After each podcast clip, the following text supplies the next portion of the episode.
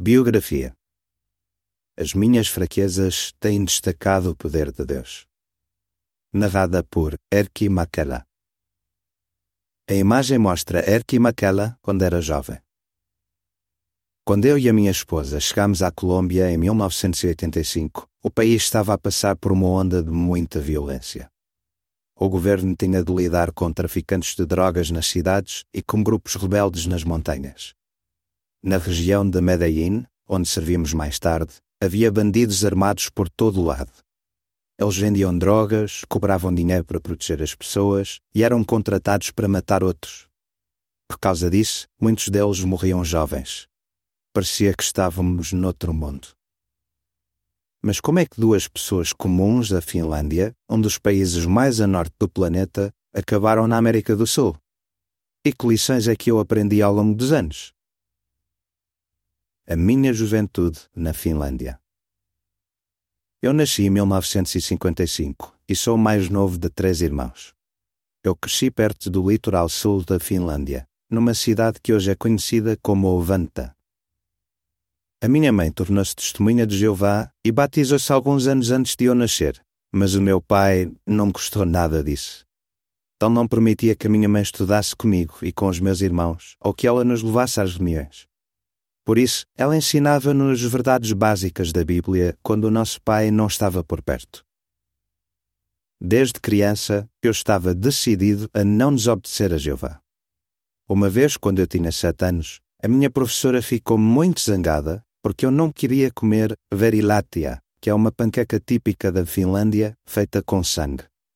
Com uma mão, ela apertou as minhas bochechas para me obrigar a abrir a boca, e com a outra, pegou num garfo e tentou obrigar-me a comer um pedaço dessa panqueca. Mas eu consegui dar um estalo na mão dela antes que me enfiasse o garfo na boca. A imagem mostra Erki quando tinha sete anos. A legenda da imagem diz: Aos sete anos, eu já estava determinado a obedecer a Jeová. Quando eu tinha doze anos, o meu pai faleceu. Depois disso, eu comecei a assistir às reuniões. Os irmãos da congregação foram muito bondosos comigo e isso ajudou-me a fazer progresso espiritual. Eu comecei a ler a Bíblia todos os dias e a levar a sério o meu estudo pessoal. Esses bons hábitos foram essenciais para eu decidir batizar-me. Então, no dia 8 de agosto de 1969, aos 14 anos de idade, batizei-me. Pouco depois de terminar a escola, eu comecei a servir como pioneiro regular e umas semanas depois mudei-me para onde havia mais necessidade de publicadores em Pielavesi, perto do centro da Finlândia. Em Pielavesi eu conheci uma irmã chamada Circa, que depois se tornaria a minha querida esposa. Eu apaixonei-me por ela porque ela era modesta, humilde e muito espiritual. Ela não queria ter destaque e estava satisfeita em levar uma vida simples com poucas coisas materiais. Nós queríamos fazer o máximo para servir a Jeová, independentemente de qualquer privilégio de serviço. Nós casámos-nos no dia 23 de março de 1974. Em vez de fazermos uma viagem de lua de mel, fomos servir para Kártula, um território onde havia mais necessidade de publicadores. A legenda da imagem diz: A casa que alugamos em Kártula, na Finlândia. Jeová cuidou de nós. Logo depois de nos casarmos, Jeová mostrou que iria cuidar das nossas necessidades materiais se o reino estivesse em primeiro lugar nas nossas vidas. Por exemplo, em Cártula não tínhamos carro e só andávamos de bicicleta. Mas naquela região o inverno é extremamente frio. Para pregar no enorme território da congregação era preciso um carro, mas não tínhamos dinheiro para comprar um. Do nada, um dos meus irmãos veio visitar-nos e ofereceu-nos o carro dele. O seguro do carro até já estava pago. Só tínhamos de encher o depósito. Finalmente, tínhamos o carro de que tanto precisávamos. A legenda da imagem diz: O carro que o meu irmão nos deu. Jeová fez questão de mostrar que iria cuidar de todas as nossas necessidades. A única coisa que tínhamos de fazer era colocar o reino em primeiro lugar. Escola de Gilead em 1978, durante a Escola de Serviço de Pioneiro, um dos instrutores, o irmão Raimo Koakanen, incentivou-nos a preencher a petição para Gilead. A nota diz: Veja a biografia de Raimo Koakanen Determinados a servir a Jeová, na edição de 1 de abril de 2006 da revista A Sentinela. Fim da nota. Por isso, começamos a aprender inglês para nos prepararmos para a escola. Só que nem tivemos tempo de preencher a petição porque em 1980 fomos chamados para servir no Betel da Finlândia. Naquela época, os betelitas não podiam cursar Gilead. Mas o nosso objetivo era servir onde Jeová achasse melhor e não onde nós quiséssemos. Por isso, aceitámos o convite. Mesmo assim, continuámos a aprender inglês, para o caso de voltar a surgir a oportunidade de ir a Gilead. A imagem mostra Erky com os seus colegas de turma da Escola de Serviço de Pioneiro ao ar livre num dia de neve. Todos estão vestidos com roupa de inverno. A legenda da imagem diz: A nossa turma da Escola de Serviço de Pioneiro em 1978. Uns anos depois, o corpo governante permitiu que os betelitas cursassem a escola de Gilead. Nós preenchemos logo as petições, mas não porque não gostávamos de Betel. Muito pelo contrário. A nossa intenção era simplesmente ficarmos à disposição para servir onde houvesse mais necessidade. Nós fomos chamados para cursar a turma número 79 de Gilead em setembro de 1985 e fomos designados para a Colômbia. A nossa primeira designação como missionários. Quando chegámos à Colômbia, fomos designados para servir em Betel. Eu fiz o meu melhor no trabalho em Betel, mas depois de um ano senti que precisava de uma mudança. Essa foi a primeira e única vez na vida em que eu pedi para mudar de designação. Nós fomos designados como missionários para a cidade de Neiva, na região de Huila. Eu sempre gostei da pregação. Quando era solteiro e servia como pioneiro na Finlândia, eu começava a pregar muito cedo e só voltava para casa à noite. No início do nosso casamento, eu e a Circa passávamos dias inteiros a pregar e até chegávamos a dormir no carro quando o território ficava mais longe de casa. Assim, em vez de perdermos tempo nas viagens, conseguíamos começar a pregar mais cedo no dia seguinte. Ao servirmos como missionários de campo, nós voltámos a sentir o mesmo entusiasmo que sentíamos antes. A nossa congregação cresceu bastante e percebemos que os irmãos na Colômbia eram muito respeitosos, amorosos e gratos. O poder da oração. Em algumas cidades perto da nossa designação em Neiva, não havia nenhum irmão. Eu pensava em como é que as boas novas iriam chegar àqueles lugares. Por causa da guerrilha, essa região era perigosa para as pessoas que não eram de lá. Por isso, eu orava a Jeová para que alguém daquelas cidades se tornasse sua testemunha. Eu achava que alguém de lá teria de se mudar para Neiva, aprender a verdade, batizar-se, voltar para a sua cidade e ensinar a outros o que tinha aprendido. Mas eu nem imaginava que Jeová já tivesse uma solução muito melhor do que essa. Pouco tempo depois, eu comecei a estudar a Bíblia com um jovem chamado Fernando Gonzalez. Ele morava em Algeciras, uma daquelas cidades onde não havia testemunhas de Jeová. O Fernando viajava mais de 50 quilómetros para trabalhar em Neiva. Ele preparava-se muito bem para cada estudo e começou logo a assistir às reuniões. Desde a primeira semana em que começou a estudar, o Fernando começou a ensinar tudo o que aprendia sobre a Bíblia às pessoas na sua cidade. O Fernando batizou-se em janeiro de 1990, seis meses depois de ter começado a estudar a Bíblia. Depois, ele tornou-se pioneiro regular. Visto que agora Algeciras tinha uma testemunha de Jeová, Betel pôde designar pioneiros especiais para aquela região. Em fevereiro de 1992, uma congregação foi formada lá. A imagem mostra Erky e a sua esposa Circa com Fernando Gonzalez. A legenda da imagem diz: com Fernando, em 1993. Mas o Fernando não pregou apenas na sua cidade. Depois de se casar, ele e a sua esposa mudaram-se para San Vicente del Caguán, uma outra cidade onde não havia testemunhas de Jeová. Eles ajudaram a formar uma congregação nesse local.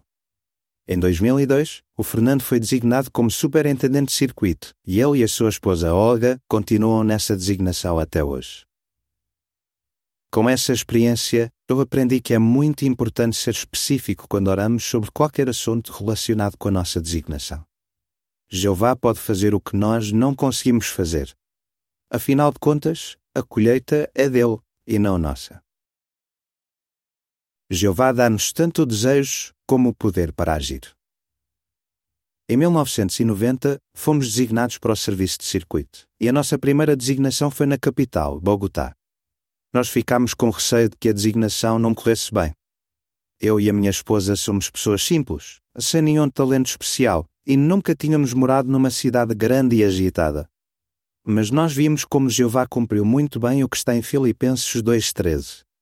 Deus é aquele que, segundo o que lhe agrada, atua em vocês e que vos dá tanto o desejo como o poder para agir. Algum tempo depois, fomos designados para um circuito na área de Medellín, a cidade que eu mencionei no início. As pessoas de lá estavam tão habituadas à violência nas ruas que já nem se importavam com isso. Por exemplo, um dia, quando eu estava a dirigir um estudo bíblico, começou um tiroteio do lado de fora da casa onde eu estava.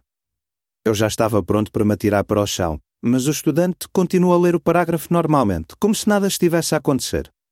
Quando ele acabou de ler, pediu licença e saiu. Logo depois ele voltou com duas criancinhas e disse na maior naturalidade: Desculpa, tive de ir buscar os meus filhos. Também passámos por outras situações perigosas. Houve um dia, enquanto estávamos a pregar de casa em casa, em que a minha esposa veio a correr até mim, muito assustada e pálida, a dizer que alguém tinha disparado contra ela. Isso deixou-me muito assustado. Mas depois descobrimos que, na realidade, o atirador não estava a disparar contra a circa, mas contra um homem que estava ao lado dela.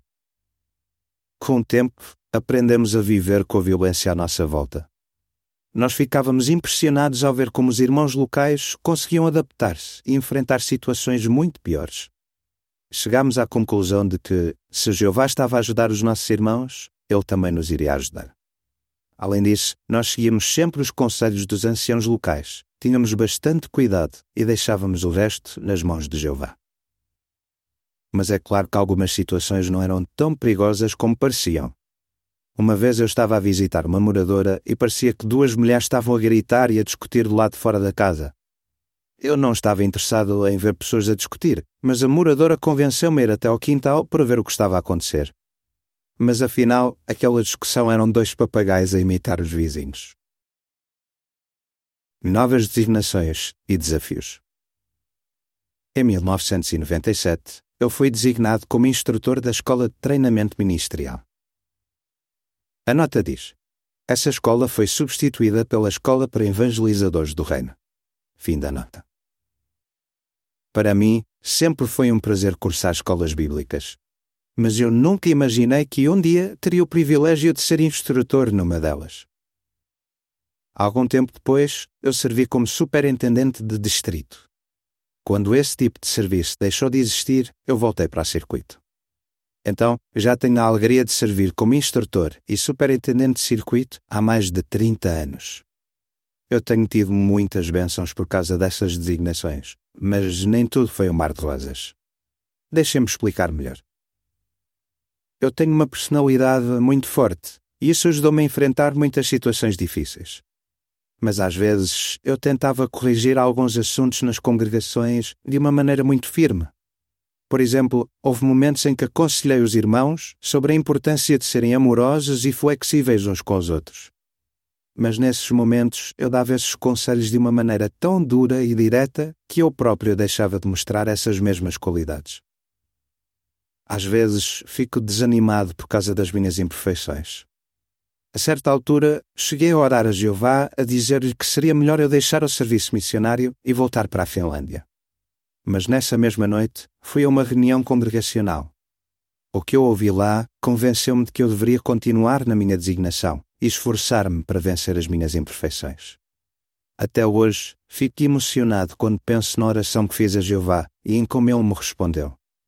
Além disso, sou muito grato a Jeová por ele ser tão paciente comigo e ajudar-me a vencer as minhas fraquezas. Olho para o futuro com confiança. Eu e a Circa somos profundamente gratos a Jeová por termos tido o privilégio de passar a maior parte da nossa vida no serviço tempo integral. Também agradeço muito a Jeová por ter uma esposa fiel e amorosa que tem estado ao meu lado durante todos estes anos. Muito em breve vou fazer 70 anos de idade e vou ter de deixar de servir como instrutor e superintendente de circuito. Mas isso não me desanima. Por quê? Porque eu realmente acredito que para Jeová o que importa é servi-lo com humildade e ter um coração cheio de amor e gratidão. Não é preciso ter uma designação de destaque para honrar a Jeová. A imagem mostra uma foto recente de Erki e Circa. Quando olho para trás e penso nas designações que tive, sei que não recebi esses privilégios porque sou melhor do que os outros ou porque tenho alguma habilidade especial. Não, muito pelo contrário. Jeová deu-me essas designações por causa da sua bondade imerecida. Apesar das minhas fraquezas, Ele concedeu-me esses privilégios e eu sei que só fui bem-sucedido graças à ajuda de Jeová. Por isso, posso dizer que as minhas fraquezas têm destacado o poder de Deus. Fim do artigo.